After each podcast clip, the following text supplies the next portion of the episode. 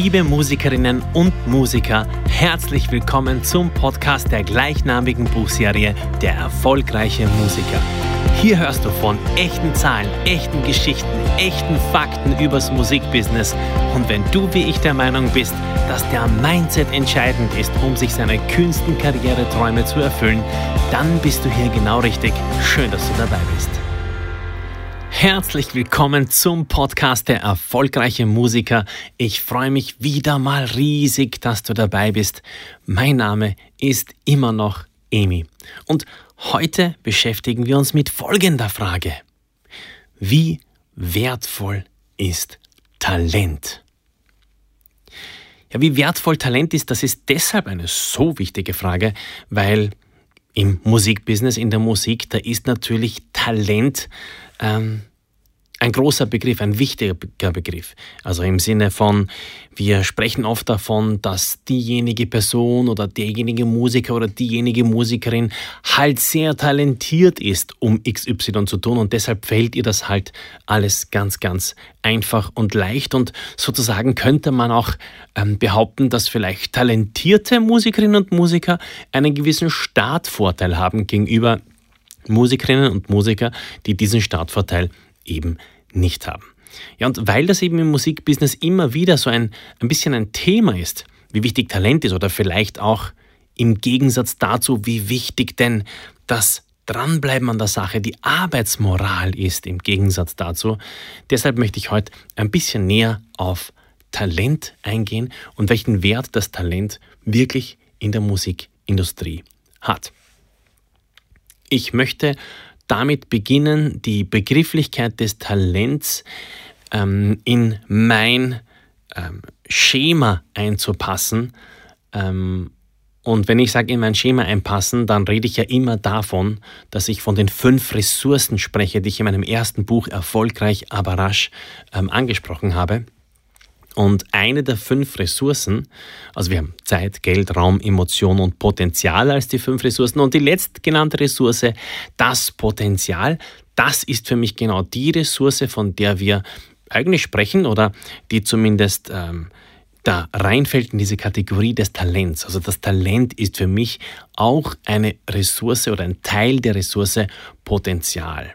Weil in Wirklichkeit kann man sagen, Talent ist nur eine Form von Potenzial. Du musst nämlich ja etwas mit dem Talent tun, um ein Ergebnis zu erreichen. Wenn du aber nichts tust, dann ist es wie ungenutztes Potenzial. Also mir würde da das Gleichnis einfallen. Stell dir vor, du hast eine Goldmine, ähm, die, die voll ist mit Gold, die sozusagen ein sehr hohes Goldpotenzial innehat, wenn man so will und du bist auch noch ein sehr talentierter ähm, Schürfer, ein Goldschürfer. Und du bist mega talentiert. Es lag immer schon in deiner Familie, du hast es in den Genen mitbekommen. Und du weißt es vielleicht gar nicht, aber du bist super talentiert und stehst in einer Goldmine, in der ganz viel Gold ähm, vergraben ist, also zu finden ist. Und du bist mega talentiert als Goldschürfer und bist in dieser Mine. Und stell dir vor, du schürfst nicht du tust nichts. Wie viel Gold wirst du dann erwirtschaften? Und die Antwort ist natürlich äh, auf der Hand. Du wirst genau nichts erwirtschaften.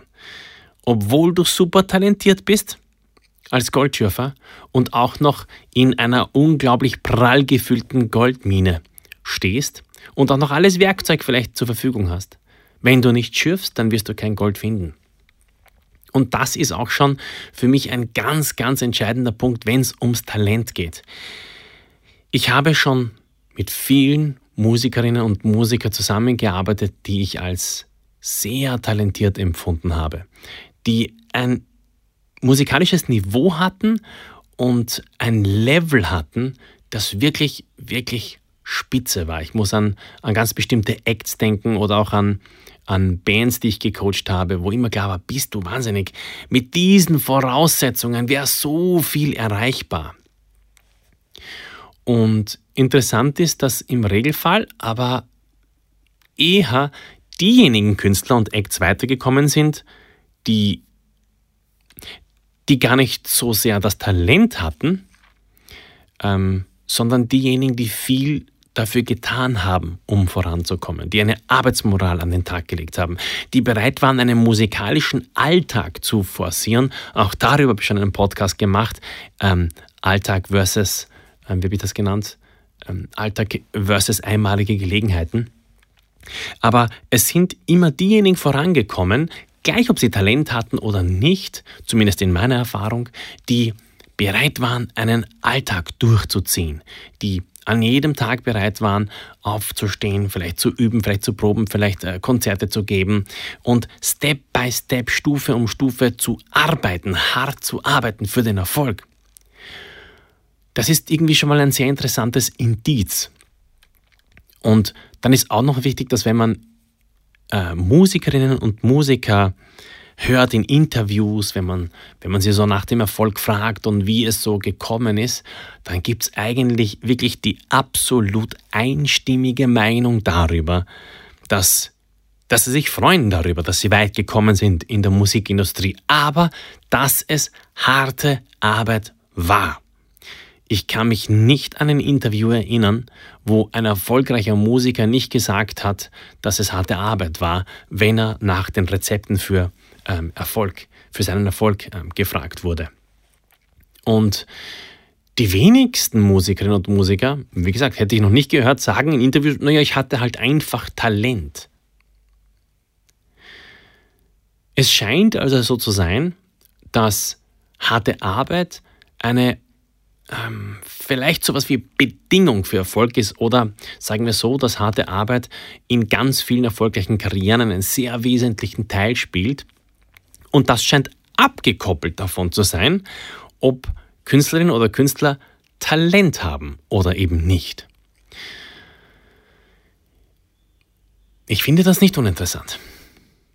Es sagt nämlich aus, dass Talent oft überbewertet ist, wenn es darum geht, erfolgreich zu sein. Stattdessen ist harte Arbeit aber, glaube ich, oft unterbewertet und wie komme ich ähm, auf diesen Schluss? Ich komme auf diesen Schluss äh, wegen einer der Statistiken, die ich ja immer wieder auch zitiere, dass 85 Prozent der Musikerinnen und Musiker einer zweiten Tätigkeit nachgehen, abseits ihres Musikschaffens.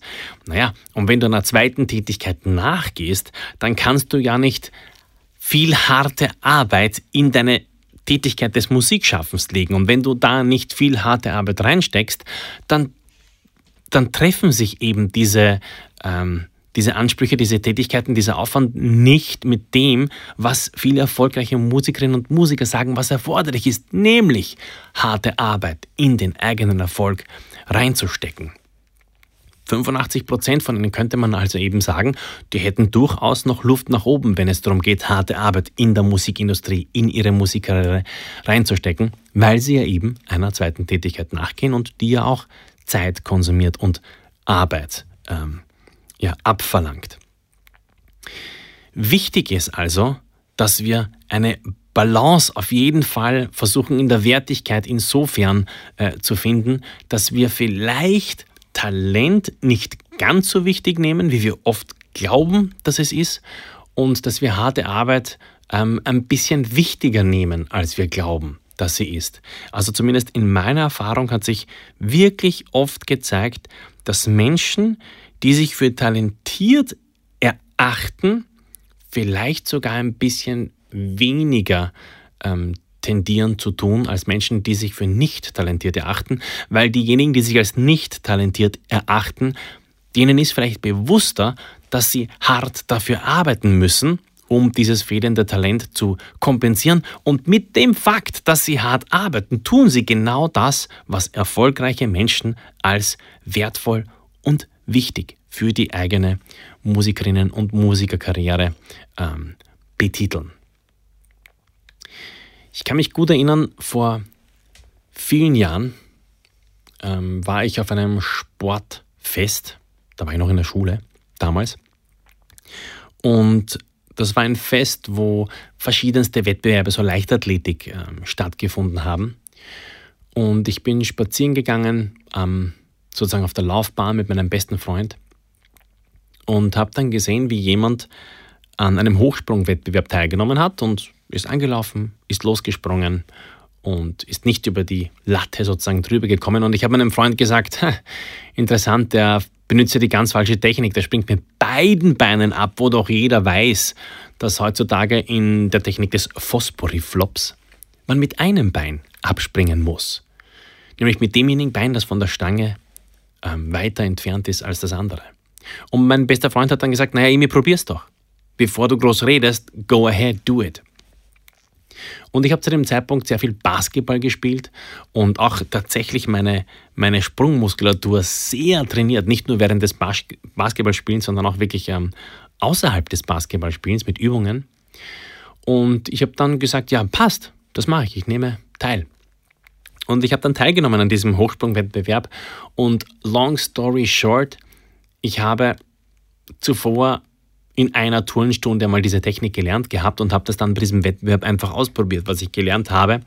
Und ich bin tatsächlich, und ich führe das jetzt nicht noch länger aus, als es nötig ist, aber Fakt war, an dem ersten Tag, an dem ich versucht habe, so hoch wie möglich über die Latte zu springen mit dem Fosbury-Flop bei einem Wettbewerb auf einem Sportfest, habe ich den ersten Platz errungen. Ich bin nämlich über eine Höhe gesprungen, ohne Hilfsmittel, von 1,82 Meter. Die Latte, kann man sich vorstellen, ist damals über meinen Augenbrauen gestanden. So hoch war das. Und ich habe es nicht gepackt. Ich habe natürlich auch Fehlversuche gehabt, aber ich habe niemals den dritten Fehlversuch erlangt. Äh, und so ist die Latte immer höher, immer höher platziert worden. Und dann plötzlich habe ich 1,82 übersprungen und damit die gesamte Konkurrenz und habe einen, ja, den ersten Platz, den Pokal bekommen. Und habe gedacht, Leiwand.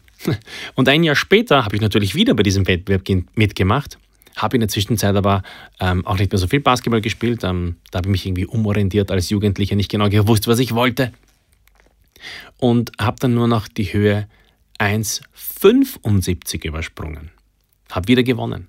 Und im dritten und letzten Jahr ähm, meiner Schule gab es das Sportfest erneut. Ich bin erneut Erster geworden und ich habe nur noch die Höhe 1,69 übersprungen. Ich bin also in jedem Jahr, kann man sagen, wirklich schwächer geworden, schlechter geworden.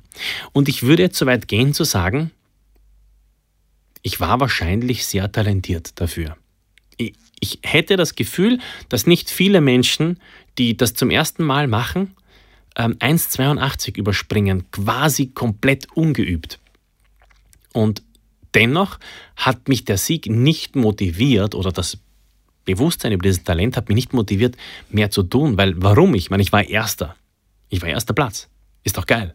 Ich brauche da nichts tun, ich bin der Beste. Und es hat sich eben gezeigt, dass der Fakt, dass ich dann nicht gearbeitet habe, nicht begonnen habe, aufgrund dessen etwas zu tun, weil ich ja talentiert war und es nicht nötig war, bin ich schlechter geworden.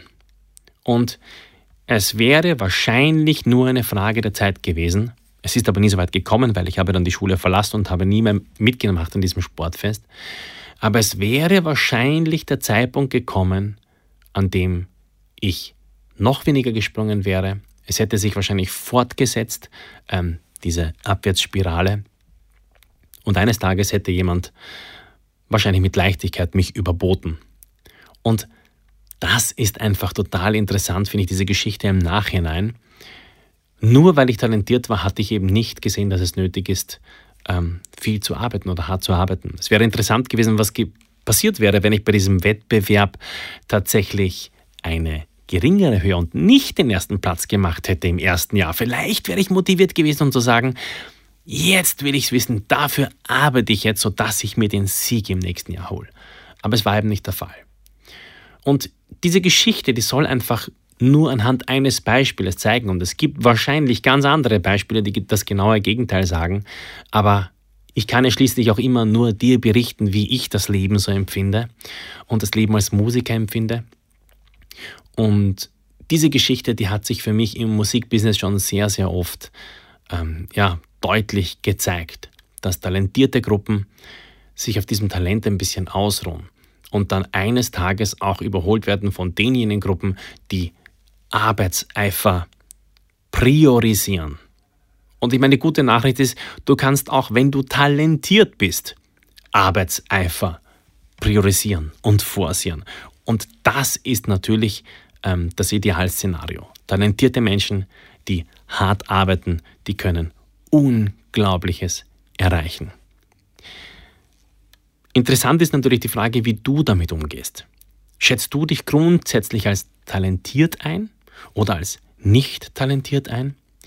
Mir fällt zum Beispiel ein, dass es viele ähm, viele Autoren gibt, Textautoren, die gar nicht wirklich selbst Instrumente spielen können, die sich selbst als musikalisch untalentiert sehen, die aber dann viel Arbeit da reinstecken, um sich in dieses Thema einzudenken und dann vielleicht auch wirklich erfolgreiche Songschreiber ähm, werden. Und ich habe das Gefühl, mit harter Arbeit kannst du viel Talent kompensieren. Und Talent ist grundsätzlich nur sowas wie eine Form von Potenzial. Potenzial, das ungenutzt bleibt, wenn du es nicht forcierst. Wie siehst du das? Bist du talentiert? Siehst du das Potenzial? Und bist du bereit, das Potenzial auch zur Gänze auszuschöpfen? Ob du talentiert bist oder nicht? Die Entscheidung liegt bei dir. Viel Spaß dabei. Music Forever. Wir hören uns.